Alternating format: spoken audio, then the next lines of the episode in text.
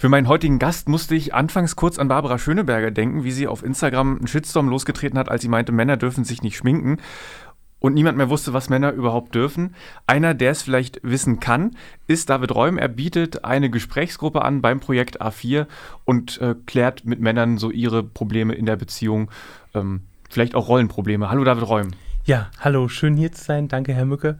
Ähm, Habe ich das richtig ja. beschrieben mit der Gruppe? Ja, das trifft schon auf jeden Fall einen wichtigen Kern äh, unserer, ähm, ich würde schon sagen, unserer Selbsthilfegruppe auch weil klar, ich moderiere sie, aber trotzdem geht es eben darum, ähm, genau darüber auch zu reden. So, was ist denn ein Mann oder was bin ich äh, als Vater, als Mann in der Beziehung ähm, oder auch mein, meine Männlichkeitsvorstellung allgemein. So, darüber kann alles geredet werden. Eben auch immer in einem wertschätzenden Format und gegebenenfalls eben auch meiner äh, kritischen Auseinandersetzung damit, was denn eigentlich auch meine Glaubenssätze sind und warum die vielleicht auch manchmal immer wieder vor die Wand rennen. So ein bisschen im Sinne von, ich versuche immer wieder die gleichen Muster zu bedienen und im Endeffekt geht es aber scheinbar vielleicht aufgrund dieser gleichen Muster, die ich bedienen will, nicht. Ja, also. Ich habe schon mehrere Interviews mit jemandem, äh, mit jemandem vom äh, Projekt A4 geführt ähm, und wir erklären am Anfang immer, dass äh, dass es gut ist, diese ganzen Frauenthemen zu haben, dass es aber auch einen großen Bedarf an Männerthemen gibt. Warum gibt es sie denn? Mm, ja, also wenn man gerade mal in Thüringen schaut, wir haben ja in Thüringen einen kleinen Männerüberschuss tatsächlich äh, in der Population insgesamt. Und es geht eben gerade auch, wenn man an das Thema ähm, häusliche Gewalt denkt, äh, sie zeigen eben auch die Zahlen, ja, natürlich der Großteil der Betroffenen sind Frauen. Und das will ich auch niemals kleinreden. Ähm, aber eben zum Beispiel die Zahlen in Thüringen zeigen, dass relativ konstant 20 Prozent der Betroffenen, die das bei der äh, Polizei melden, eben auch männlich sind.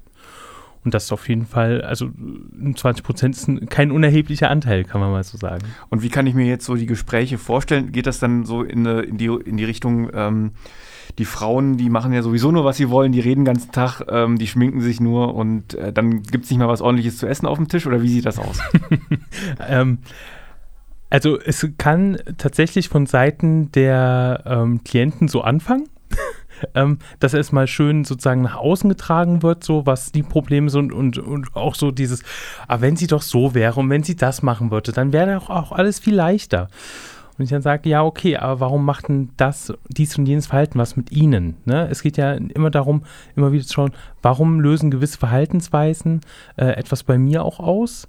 Aber natürlich in Fragen der häuslichen Gewalt, ähm, je nachdem, wie auch die Beziehung zwischen Berater oder Beraterin und Klient sind, ähm, immer auch die Frage, okay, was hält mich auch in der Beziehung? Ne? Auch das zu klären, auch zu fragen, so, Mensch, was ist mein Gewinn daran, äh, in einer missbräuchlichen Beziehung zu bleiben?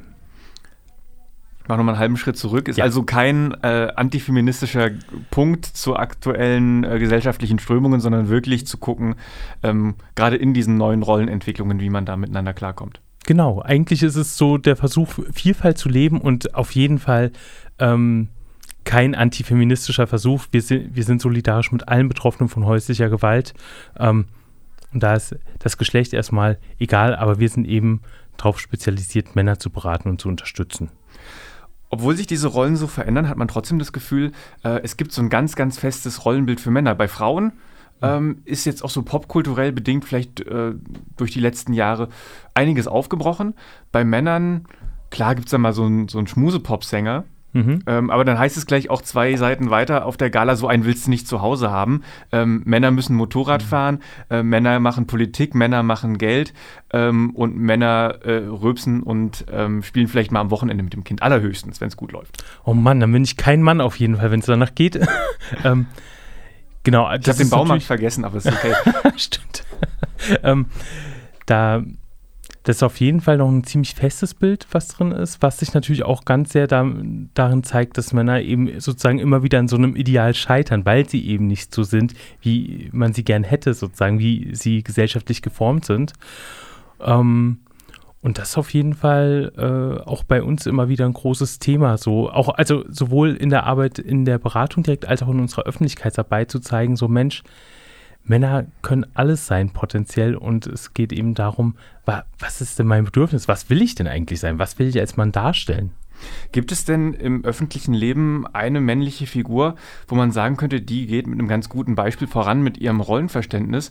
Weil selbst ich, ich identifiziere mich nicht unbedingt mit schnellen Autos, ich mhm. äh, identifiziere mich nicht unbedingt damit, Macht zu haben, äh, aber ich habe festgestellt, äh, ich interessiere mich eigentlich für so Computerkrams, ich interessiere mich irgendwie dafür, irgendwelche aufwendigen Lego-Modelle zusammenzubauen in meiner mhm. Freizeit ab und zu mal und habe dann festgestellt, die Kernzielgruppe dieser Themen ist auch hauptsächlich männlich und dann muss ich ja scheinbar auch in irgendeinem klassischen ähm, Rollenmilieu unterwegs sein.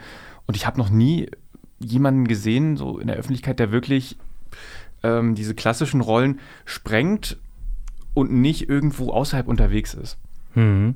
Also, ne, das ist ja auch mal so ein Punkt, wenn, ich glaube, wenn wir jetzt von heterosexuellen Männern reden, die in gewissen Machtpositionen sind und dadurch prominent sind, dann würde es mir tatsächlich auch gerade sehr schwer fallen, jemanden zu nennen, der das für mich nicht so verkörpert. Ähm, wenn man dann zum Beispiel auch schaut, es gibt ja auch viele queere Männlichkeiten oder eben ähm, allgemein aus der LSBTI-Szene, ähm, wo man schon sagen kann, ähm, da wird immer wieder mal aufgebrochen oder auch, ähm, es gibt ja bei Netflix, weiß ich auf jeden Fall, eine Show ähm, mit ähm, Track Persons, äh, wo halt einfach, äh, das ist ja sozusagen dann aufgebaut wie äh, bei Heidi Klum Germany's Next Topmodel, wo einfach Männer in, ganz anderen in ganz andere Rollen schlüpfen und eben damit auch eine ganz feste Identifikation haben, auch wenn es halt nicht so, jetzt mal der klassische Bauarbeiter-Look ist, in Anführungszeichen. Ich habe mir jetzt auch gerade äh, nochmal, als sie Netflix gesagt haben, ist mir, äh, wie heißt er denn? Aziz Ansari äh, durch den Kopf gegangen. Ein amerikanischer äh, Comedian, mhm. der äh, auf der Bühne auch oft diese, diese Gleichberechtigungsthemen gebracht hat.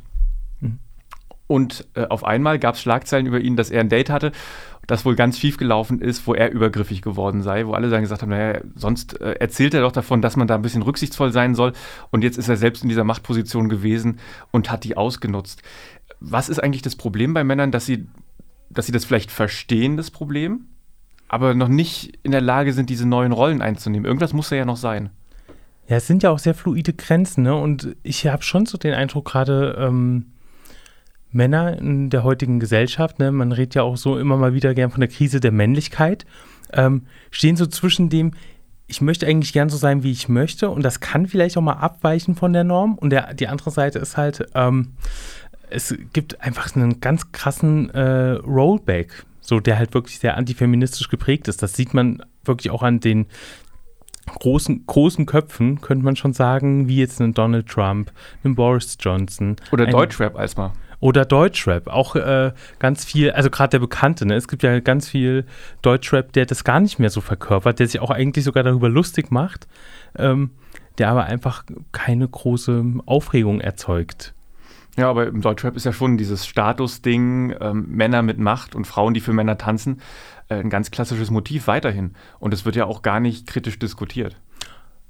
Also ganz gar nicht würde ich nicht sagen. Zum Beispiel, wenn man sieht, so, ähm, ich, ich bin Also innerhalb dieser Deutschrap-Blase ist es äh, schwierig, das zu diskutieren. Da. Außerhalb im, im Feuilleton passiert das schon mittlerweile. Das auf jeden Fall, aber zum Beispiel auch rap.de, ähm, das von Oliver Marquardt geführt wird. Also ich bin auch selber Rap-Fan, deshalb äh, können wir darüber gerne diskutieren. Ähm, der ähm, ist zum Beispiel sehr stark dabei und schaut, dass er eben auch zum Beispiel mehr ähm, Personen pusht, die eben jetzt mal nicht in diesem klassischen Mainstream sind. Oder die Tape-Fabrik, ein tolles Festival ähm, in Deutschland, hat sich auf die Fahnen geschrieben, immer mehr und mehr Frauen auch auf die Bühne zu holen. Und ich glaube 2021 oder 2022 spätestens 50-50 ähm, zu haben auf der Bühne das ist schon mal so ein Zeichen. Es geht voran, aber es gibt halt immer wieder in den Foren Riesendebatten darüber, ne?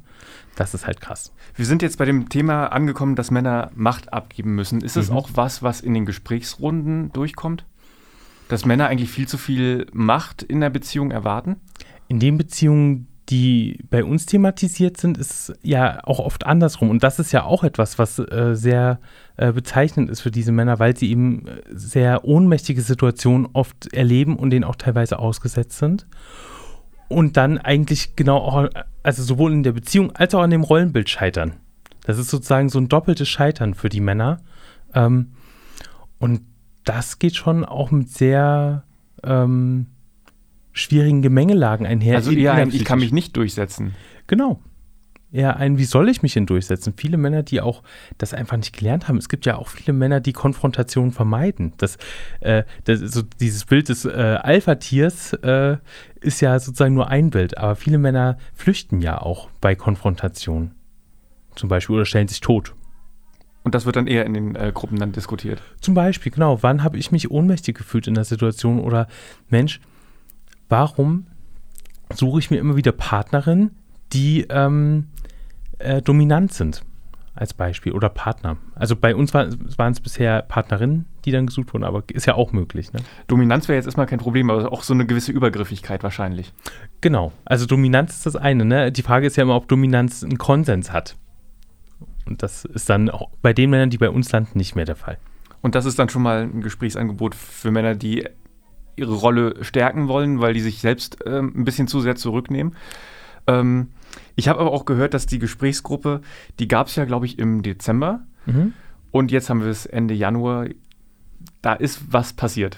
Genau, da ist ein bisschen Bewegung drin gewesen. Ist immer noch eine Frage, ähm, nun ja, das ist halt der Anfang von so Gruppen. Jetzt gerade hat sie eine Ruhephase ähm, und wir wollen nochmal im 10. März so richtig durchstarten, weil es gibt weiterhin Interessenten. Ähm, die Frage ist tatsächlich die Verbindlichkeit, denn unsere Gruppe ist ja alle zwei Wochen dienstags von 17 bis 19 Uhr. Und das ist potenziell immer jeden zweiten und vierten Dienstag und das muss man sich auch einfach frei halten. Und da schauen wir natürlich, äh, kann das zum Beispiel auch jemand bedienen? Oder was müssen wir auch zum Beispiel umstellen, wenn es einfach äh, die Frequenz zu hoch ist oder so? Genau. Also ihr überprüft das nochmal. Und ich habe gehört, ihr habt äh, noch neue Ideen in der Entwicklung. Kann man da schon was sagen? Genau, also so, so ganz leicht würde ich sagen, gibt es so Ideen und Gedanken, ob wir zum Beispiel ähm, mal für Männer oder auch Väter ne, ähm, anbieten, mit ihren Kindern zusammen zu wandern und da mal ins Gespräch zu kommen. Oder ob wir ähm, zum Beispiel eine offene Männerrunde machen, vielleicht einmal im Monat oder im Quartal mit Themen, mit denen einfach dann Männer kommen. Und da wollen wir auch ganz offen bleiben. Aber das sind auf jeden Fall Ideen, die so mitschwingen. Ähm, genau, und wo wir einfach schauen, was ist möglich, was äh, können wir auch sozusagen leisten, ne? weil es sind ja trotzdem, wir haben mit drei Mitarbeitern und Mitarbeiterinnen ähm, insgesamt äh, zwei Vollzeitstellen und müssen, also nicht müssen, sondern dür dürfen auch ganz Thüringen abdecken. Also ne, das ist ja, Jena ist sozusagen, dadurch, dass wir hier halt äh, angesiedelt sind, ist natürlich ein Schwerpunkt, aber ja, das ist ja nicht alles, was gerade äh, bei euch passiert im Projekt A4.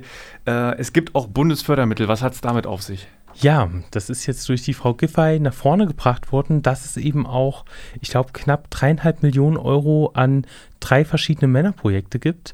Und das wären halt einmal ähm, die Förderung einer Bundesfach- äh, und Koordinierungsstelle für äh, Männergewaltschutz.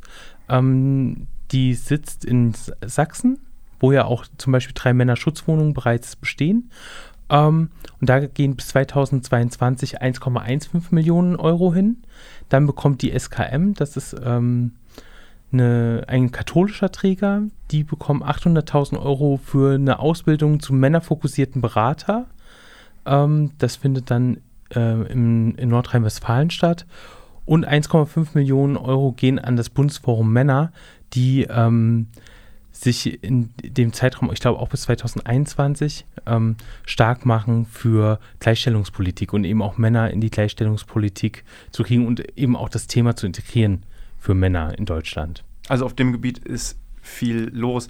Die Gesprächsgruppe Mann in Beziehung gibt es dann wieder ab dem 10. März.